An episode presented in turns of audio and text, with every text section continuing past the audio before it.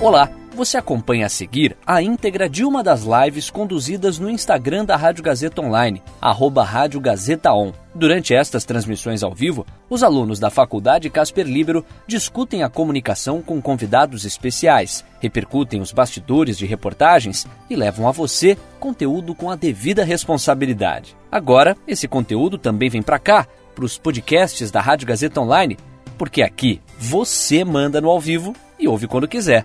Boa live para você.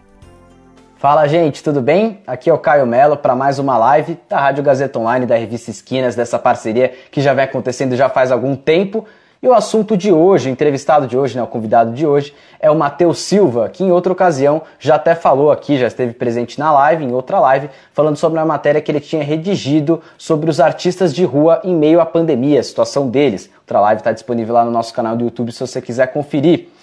E dessa vez o tema é outro, né? Outra reportagem que ele fez para a revista Esquinas também, claro, abordando uma denúncia que um fotógrafo, o Marcelo Rocha, foi impedido de cobrir a manifestação em São Paulo no último dia 31 de maio por conta de um suposto racismo que ele sofreu. A gente vai então conversar mais sobre esse tema, sobre essa pauta e sobre os bastidores de ter produzido, claro, essa reportagem agora aqui com o Matheus. Vou chamar ele aqui para nossa conversa.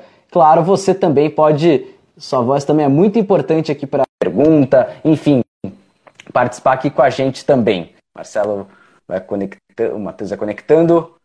Oi, Matheus, tudo bem? E aí, Caio, tudo bom? Tudo certo. Tá me escutando bem, né?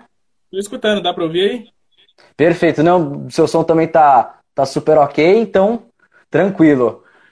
Matheus, de saída, a sua reportagem traz o relato do Marcelo Rocha, o fotógrafo que diz ter sofrido racismo por parte dos policiais. Como que essa denúncia chegou até você? Você já ia abordar de alguma forma os protestos do dia 31 de maio e chegou à denúncia ou só a partir da denúncia que você decidiu falar sobre esse tema? Cara, foi uma história bem curiosa e até engraçada porque eu não esperava por isso. Os, os eventos aconteceram no dia 31 de maio, certo? E foram de tarde mais ou menos. E à noite, o Rodrigo Ratier, que é o nosso editor-chefe, ele enviou uma denúncia, que era esse post no Facebook, do Marcelo citando o caso de racismo que ele tinha sofrido. E até então, eu não tinha visto isso, eu li, achei interessante e acabei ficando responsável por essa pauta. E só a partir daí que eu fui atrás mesmo. Entendi. Então, por exemplo, você não estava presente na manifestação do dia 31, nem enquanto repórter, nem enquanto cidadão? Não, não estava presente, não. Perfeito. Bom, acho que tá aí um exemplo de como a rede social ajuda a dar voz, né? Não sei se você concorda com isso, mas a partir dessa denúncia que ele mesmo colocou, você conseguiu fazer uma reportagem, né? Isso, exatamente. E chegar até o Marcelo, a partir do, de você ter é, conhecido a denúncia pela rede social, foi fácil? Por onde que você falou pela própria rede social com ele? Como é que você fez para conversar com ele? Quais meios você utilizou? Então, para chegar até ele foi tranquilo. Eu recebi o contato dele e chamei ele de noite mesmo, no mesmo dia das manifestações, e marquei com ele uma entrevista à distância, porque era uma pauta importante, acho que exigia um tempo mais curto, um prazo menor. Marquei a entrevista para outro dia de manhã e realizei por vídeo mesmo. Qual é a principal dificuldade, então, de ter feito uma matéria que a pauta é mais quente, né? uma questão mais urgente, de certa forma? É, é difícil porque é complicado você fazer alguma coisa da noite para o dia. E essa pauta, literalmente, eu tive que executar da noite para o dia. Então, para pensar em como escrever a reportagem, nas perguntas certas para fazer para ele, para entender melhor essa situação, foi bem complicado, foi difícil, mas aí eu tive que me esforçar bastante, acordar cedo no dia para anotar as perguntas que eu faria para ele, para conversar com ele, deixar ele bem à vontade para falar desse tema, mas acabou dando tudo certo no final. E sempre são, sempre que a gente ouve é, fontes né, para trazer o relato delas, tem muita coisa que a gente acaba deixando de fora na reportagem. Como é que você escolheu o que entrou e o que saiu então? E você fez perguntas para ele especificamente sobre o episódio de racismo que ele sofreu no dia 31? Bom, é, eu não fiz apenas sobre esse tema. Eu procurei falar bastante da manifestação que aconteceu, desse tema também específico de racismo e falar sobre ele também, sobre o trabalho dele como fotógrafo, como ativista. Eu baseei minhas perguntas da entrevista nessas três, nesses três temas, três assuntos. Eu acho que acabou correndo tudo bem. falei bastante desse racismo, deixei ele bem à vontade para falar sobre o que tinha acontecido e foi basicamente isso. E Matheus, você até comentou então que ele é fotógrafo e ativista. Ele usa, ele concilia as duas coisas, então ele usa da fotografia para fazer o ativismo dele ou são coisas distintas? Cara, ele consegue conciliar bastante essas duas coisas. É, ele é colaborador da Mídia Ninja também, então às vezes ele manda algum projeto dele para lá, algumas fotografias, alguns trabalhos. E o ativismo dele, basicamente, é essa questão da negritude, do racismo. Ele me disse que trabalha também com racismo ambiental, seja questão de exploração de terras indígenas, entre outras.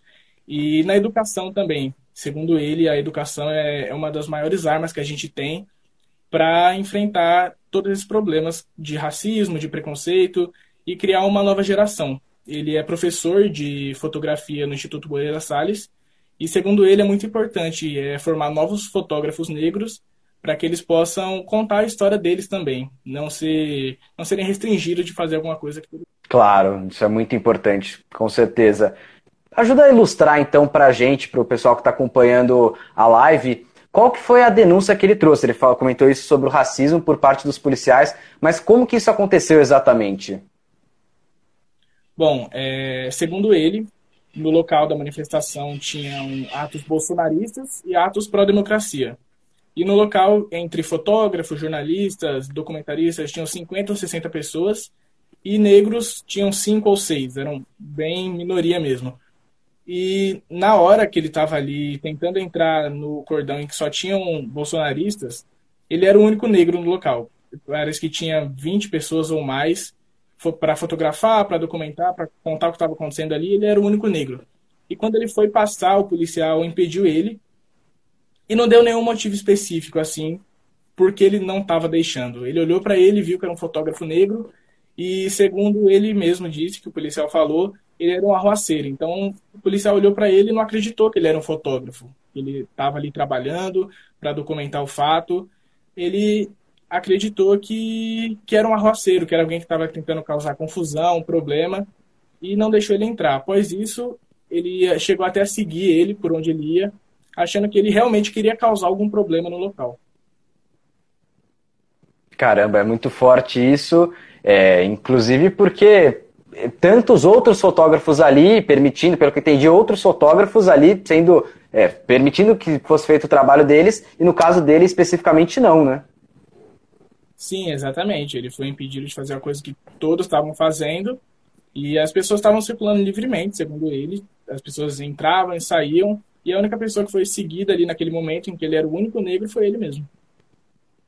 Na hora de que você estava escrevendo a sua pauta para conversar com o Marcelo, quais os principais cuidados que você teve que tomar? É uma denúncia e é um tema muito delicado. Então, como que você, quais os principais cuidados que você teve que tomar?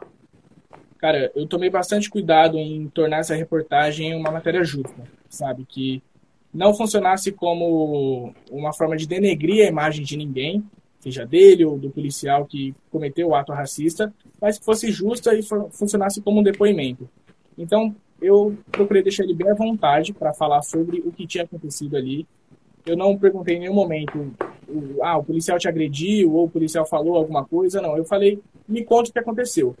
Porque eu queria que isso fosse justo e que as pessoas entendessem que isso realmente acontece. Porque tem muita gente que fala que ah, a gente inventa o racismo. Eu não acredito nisso. Isso é um absurdo porque não tem por que o negro inventar o racismo, inventar que sofreu. Ninguém gosta de sofrer, ninguém gosta de ser restringido de fazer o que ama, por exemplo, ele que estava fazendo o trabalho dele. E eu acredito que é muito errado você falar que tem gente que inventa racismo. Então eu procurei deixar bem justo e meio real para as pessoas entenderem que isso realmente acontece. O IBGE, inclusive, discorda de quem diz que as pessoas inventam racismo. Eu trouxe, eu anotei até alguns dados aqui do IBGE sobre a disparidade racial no Brasil. Os negros são maioria, quase 56% em termos absolutos, numéricos exclusivamente. E eles são, os negros são maioria também em situações ruins, como desemprego, maioria das vítimas de violência, maioria no analfabetismo e minoria em universidades, minoria em cargos de chefia, entre tantos outros dados, isso segundo o IBGE. os próprios os fatos é, destroem essa narrativa de racismo não existir no Brasil. Infelizmente, eu também queria que não existisse, né? Agora, essa, toda essa desigualdade que eu comentei, será que então é o que ela gera, é o que gera situações como essa que o Marcelo descreveu? É o que gera, é principalmente isso que gera, porque as pessoas já criam a imagem do negro como alguém inferior, como alguém que teve menos oportunidades como alguém que provavelmente não vai estar em lugares de destaque tem menos negros na universidade, tem menos negros com carteira assinada, tem menos negros em cargos de chefia. Então é uma coisa que já está impregnado na mente das pessoas. Elas não vão ver, como o próprio Marcelo disse, um negro que fala que ele é fotógrafo, que ele é documentarista, que ele é cineasta, que ele é jornalista. Então essa desigualdade é o principal fator para as pessoas verem o negro como inferior, como diferente, que não deveria ocorrer. Sem dúvidas. Matheus. Chegou pergunta aqui, duas perguntas bem legais. Primeira dela do Rodrigo Ratier. Ele pergunta: Matheus, como pessoa negra, como ressoa a denúncia de racismo e como ressoam os atuais movimentos antirracistas por conta da morte de George Floyd lá nos Estados Unidos? Bom, a morte de George Floyd não foi uma coisa nova, não, não começou a acontecer isso ontem, semana passada. Isso sempre aconteceu, ele não foi o primeiro. Marielle não foi a primeira, a Agatha não foi a primeira, o João Pedro não foi o primeiro. E o negro, por estar nessa, nessa posição inferior na sociedade, eles são tratados como inferiores pela supremacia branca. Então, eu acho que essa morte tomou aspectos globais por ser um policial branco, é, colocando o negro em uma situação totalmente vergonhosa e constrangedora. Ele colocou o joelho em cima do pescoço dele, o cara não tinha foi totalmente desproporcional a atitude dele. Ele deveria proteger, ele deveria levar para a prisão se ele tivesse cometido um crime, com certeza, mas aquele, aquilo mostrou o, o real sentido da supremacia branca. Que os brancos se sentem superiores e se colocam como superiores. E eu acho que isso motivou muito as pessoas, também os brancos, os negros sempre entenderam isso, sempre sofreram. Eu acho que não tem um negro que não tenha sofrido pelo menos um caso de racismo na vida. E isso abriu os olhos de todo mundo. É uma luta que já vem acontecendo há muito tempo, mas a importância disso foi abrir os olhos de todo mundo. Foi os brancos, os negros e todo mundo entender que esse é um problema que deve ser combatido. Então, acredito que tudo que está acontecendo agora de manifestações sobre isso foi por conta de... da população. O Matheus, o finalzinho cortou, a última. No final do seu raciocínio cortou. Consegue repetir pra gente, por favor? Ah, você ouviu até onde? É, você estava comentando que evidenciou, conscientizou as pessoas brancas também. Na última frase, realmente, foi que cortou. Deu é. probleminha, pelo menos aqui para mim. Basicamente, esse caso, ele abriu os olhos de toda a população, seja brancos, negros, de qualquer raça, eles acabaram abrindo os olhos de todo mundo. Eu acho que é isso que está influenciando as pessoas agirem da maneira que estão agindo. Indo até esse encontro, já tinha até anotado aqui na minha pauta também para conversar sobre George Floyd e tantos outros casos de racismo, evidentemente, que acontecem hoje em dia, infelizmente. Como é que você viu, por exemplo, ontem nós tivemos o Blackout Tuesday, tem também outros movimentos que já são mais antigos, por exemplo, Black Lives Matter, subiu a hashtag aqui no Brasil, Vidas Negras Importam. Como é que você vê? Você acha que é uma mudança de paradigma ou, infelizmente, acaba sendo uma mudança apenas do discurso e na prática isso não vai gerar nenhuma modificação? Como é que você enxerga esse, essa questão? Cara, sinceramente, eu acho que, como eu falei, a luta negra não começou ontem. Eu acho que as pessoas estão conhecendo mais, estão se conscientizando mais. Mas eu não acredito que é uma hashtag ou um quadrado preto no perfil que vai realmente mudar o mundo, que vai salvar, que vai acabar com o racismo. É, eu acho que não, o racismo, para ser combatido, não exige, não exige fala, não exige apenas um pensamento. Precisa ter atitude. Você precisa estudar mais sobre, você precisa conhecer, você precisa ouvir os negros, você precisa conhecer artistas negros, as poucas pessoas negras que estão em, em cargos de chefia, elas precisam ser reconhecidas, precisam ser ouvidas para que isso possa ser realmente combatido. Eu acho muito importante o uso dessas hashtags para conscientizar e para expandir a visibilidade desse assunto. Porém, não é suficiente para que possa ser combatido com eficiência.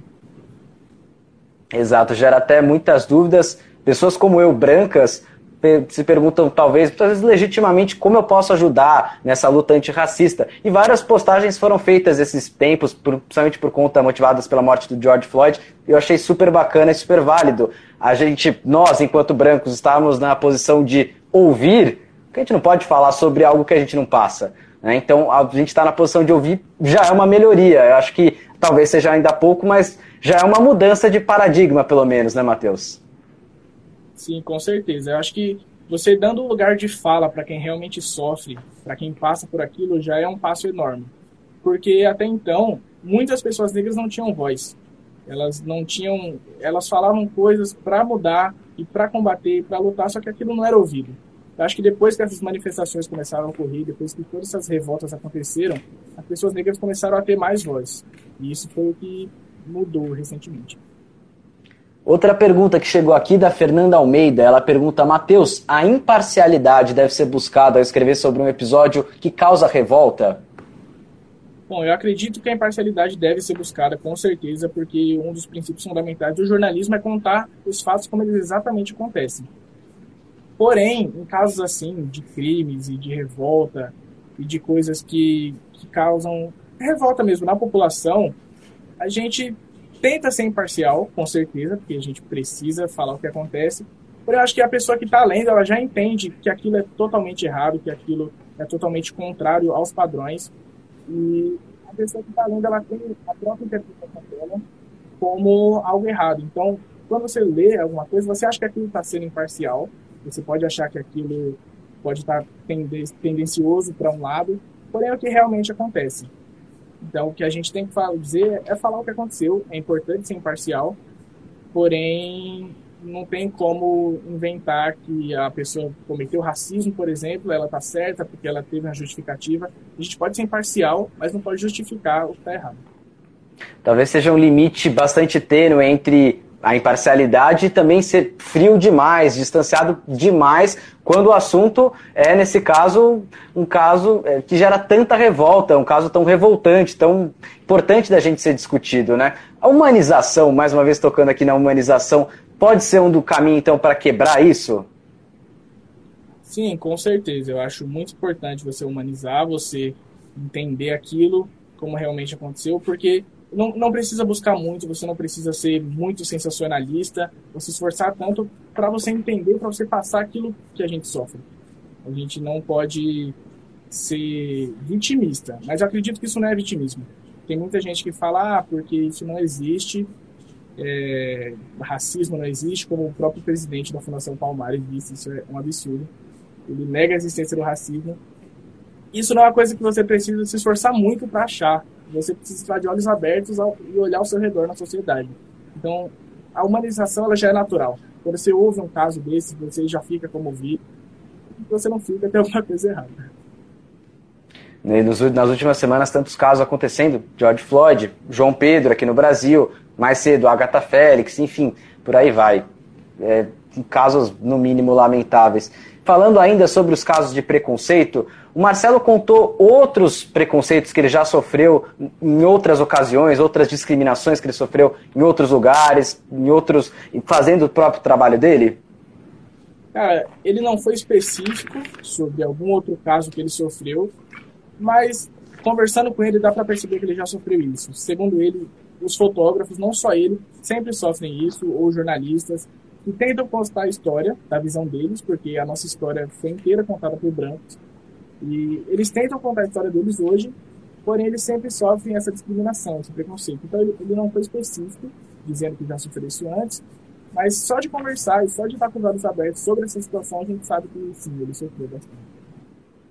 E ali no dia, inclusive, qual foi a reação dele? Ele foi impedido ali de entrar na parte destinada para a imprensa, para os fotógrafos. Até, você até comentou que o policial continuou eh, perseguindo ele de certa forma, de olho nele. Ele foi embora, ele deixou a manifestação. Mesmo assim, ele fez uh, o trabalho dele de fotógrafo da área comum. Como, é que, como que ele reagiu nesse dia? Cara, segundo ele, eles tiveram uma pequena discussão, ele e o policial. E ele acabou não conseguindo entrar mesmo, então ele encontrou uma colega de profissão dele, que também era fotógrafa, e ela convenceu ele a não ficar insistindo naquilo, porque realmente não ia adiantar nada, ele não ia conseguir entrar. Então ele falou que depois disso ele simplesmente foi andar e fotografar os outros setores em que ele podia andar, ele podia circular livremente. Ele não foi embora, ele continuou documentando e fotografando, mas aquele lugar mesmo que ele tentou entrar, ele abandonou, não voltou mais. Um ponto curioso, triste, mas curioso, que ele sofreu racismo num protesto, dois protestos acontecendo ao mesmo tempo, simultaneamente ali no mesmo lugar, mas num protesto pela democracia e antifascismo. Dá para traçar paralelos, então, entre essas duas coisas? Ser antifascista passa diretamente por ser antirracista? Qual que é a sua opinião sobre isso? Cara, eu acho que tá tudo muito ligado. Eu acredito que ser antifascista é uma coisa mais geral, não, não tem a ver só com racismo, só com as pessoas negras, mas está tudo ligado. Eu acredito que não basta só não apoiar, você tem que contrariar, você tem que reprimir quem está falando isso, quem está se colocando em posições autoritárias. Então eu acho justo as manifestações, tanto antirracistas quanto antifascistas. Isso é bem necessário para que a conscientização da população seja maior. E ali no dia, é, protestos a favor e contra o presidente Jair Bolsonaro, o que é muito bom, porque nós estamos numa democracia, as pessoas podem ir às ruas é, contra ou a favor qualquer posicionamento. Talvez não deveriam estar fazendo isso agora no meio da pandemia, causando aglomeração, mas enfim, essa é outro, outra discussão. Ainda assim, confrontos aconteceram bastante nesses protestos, né? não querendo sair do assunto, mas está tudo envolvido de uma certa forma, na né? intolerância um com o outro, com a opinião política do outro, a intolerância racial, a intolerância de gênero, enfim. Acho, não sei se você faz a mesma leitura, Matheus, mas traço esse paralelo, pelo menos.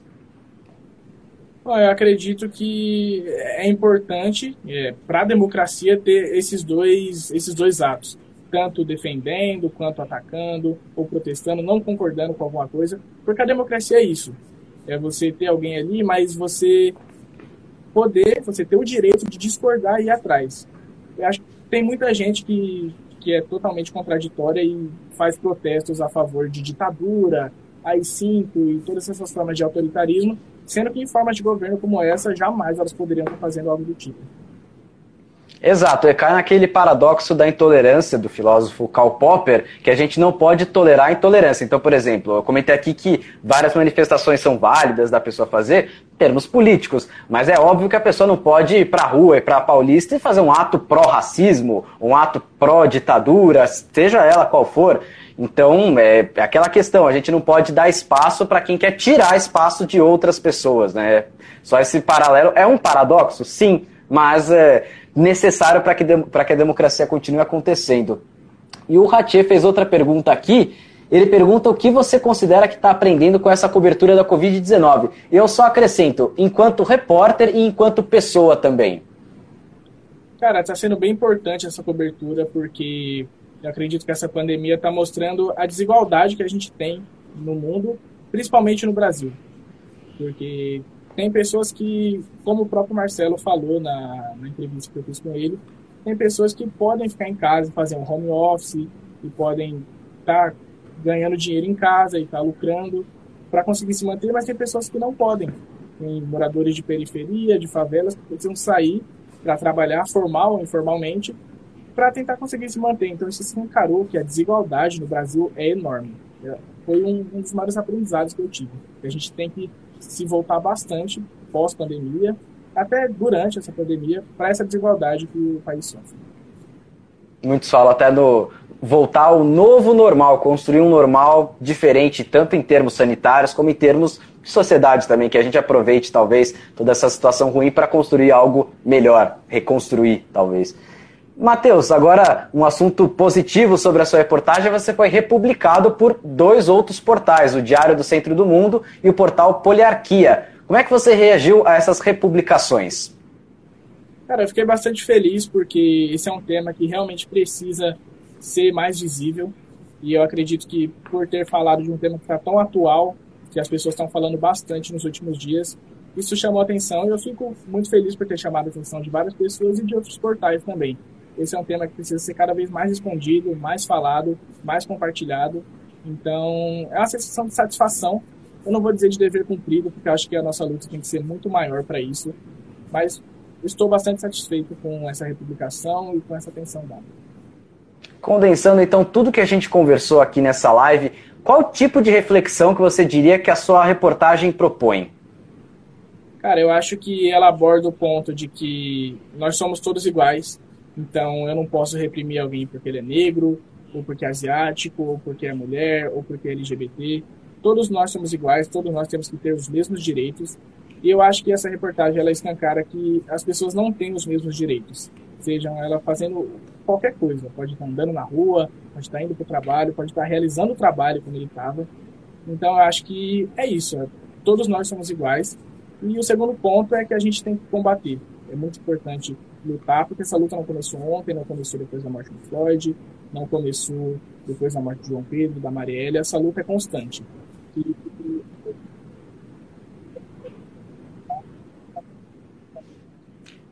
Matheus, sumiu sua voz. Sumiu. Agora voltou, mas agora nesse segundo ponto deu uma, é, deu, deu uma falhada. Consegue só retomar rapidinho? Desculpa te interromper. É, o segundo ponto é que isso expande a visibilidade e precisa ser combatido. Mostra que o racismo ele precisa ser combatido, qualquer tipo de preconceito precisa. Então a gente precisa estudar mais, a gente precisa conhecer, dar lugar de fala a quem deve ter o lugar de fala. Eu não posso falar de uma coisa que eu não entendo, que eu não vivo, que eu não passo, que eu não sofro. E é importante para que essa luta seja conhecida e para a gente possa combater cada vez mais todo tipo de preconceito. Me lembrou uma frase da Angela Davis que não basta não ser racista, a gente tem que ser antirracista também, né? Acho que condensa um pouco bem. Exatamente. E até indo ao encontro é, disso, eu gostaria de lembrar, pessoal, que no Brasil o crime de racismo é inafiançável e imprescritível, segundo o artigo 5 da Constituição Federal. E apenas fazendo aqui um trabalho de serviço, caso você sofra preconceito, sofra racismo ou presencie alguém sofrendo, passando por uma discriminação racial, o número de denúncia é 156. Você liga nesse número, não é um número específico para isso. Então você liga no 156, eles vão dar várias opções, opção 1, opção 2. Na opção 7 é a qual você que, é a, que diz respeito é a injúria racial ou racismo. diferença de injúria racial e racismo, injúria racial diz respeito à subjetividade da pessoa. Então é quando você ofende outra por exemplo, por conta da raça. O racismo é uma coisa vai, que vai além dessa questão subjetiva, vai para uma parte mais concreta, quando você, por exemplo, o caso do fotógrafo, do Marcelo Rocha, foi impedido de estar em algum lugar por ser negro. Né? Então isso já configura racismo mesmo, e o racismo é mais grave. E, independente disso, a ligação nesse 156 é gratuita, inclusive você pode fazer a denúncia anônima se for o caso. Matheus, muito obrigado então por esse papo, muito importante a gente falar sobre esse assunto, um dos principais temas agora dessa, dessa última semana. Agora, inclusive, espaço aberto aqui para você convidar o pessoal a acessar a sua reportagem. Bom, a reportagem está disponível no site revistaesquinas.casperlibero.edu.br. E a gente também pode acessar nas redes sociais, seja no Facebook, Revista Esquinas, ou no Instagram, Revista Underline Esquinas. Perfeito, Matheus. Galera, vou fazer agora duas, dar duas dicas aqui para vocês. A primeira delas, daqui a pouco, 5 horas da tarde, na Rádio Gazeta Online, tem o um programa Discoteca Gazeta. Hoje, a equipe do Discoteca vai conversar com a Roberta Campos, cantora e compositora. E você pode ouvir pelo site radiogazetaonline.com.br ou então pelo nosso aplicativo que está disponível no sistema Android, também disponível no sistema iOS. Outra dica que assim que acabar essa o Discoteca Gazeta, 6 horas, vai ter uma live no Instagram da revista Esquinas. Vai ser a primeira a revista Esquinas vai promover uma série de lives. Hoje vai ser a primeira que trata sobre saúde mental. Hoje o papo vai ser com a psicóloga e psicoterapeuta Karen Vogel. O tema vai ser aceitação, autocompaixão e autocuidado. Uma série de lives sobre saúde mental, então, da parte do por parte do pessoal da Revista Esquinas. Confiram também, vocês não podem perder, é importante demais falar sobre saúde mental.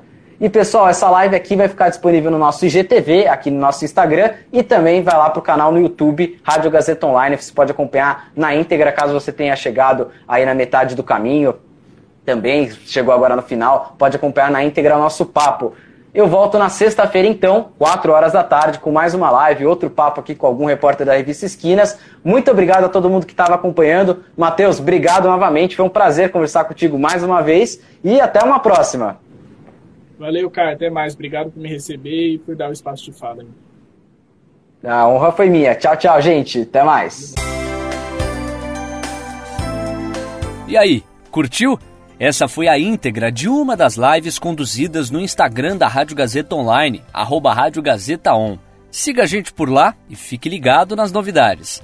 São os alunos da Faculdade Casper Libero com a mão na massa para levar a você um conteúdo de qualidade. Podcasts Rádio Gazeta Online. Você ainda mais conectado.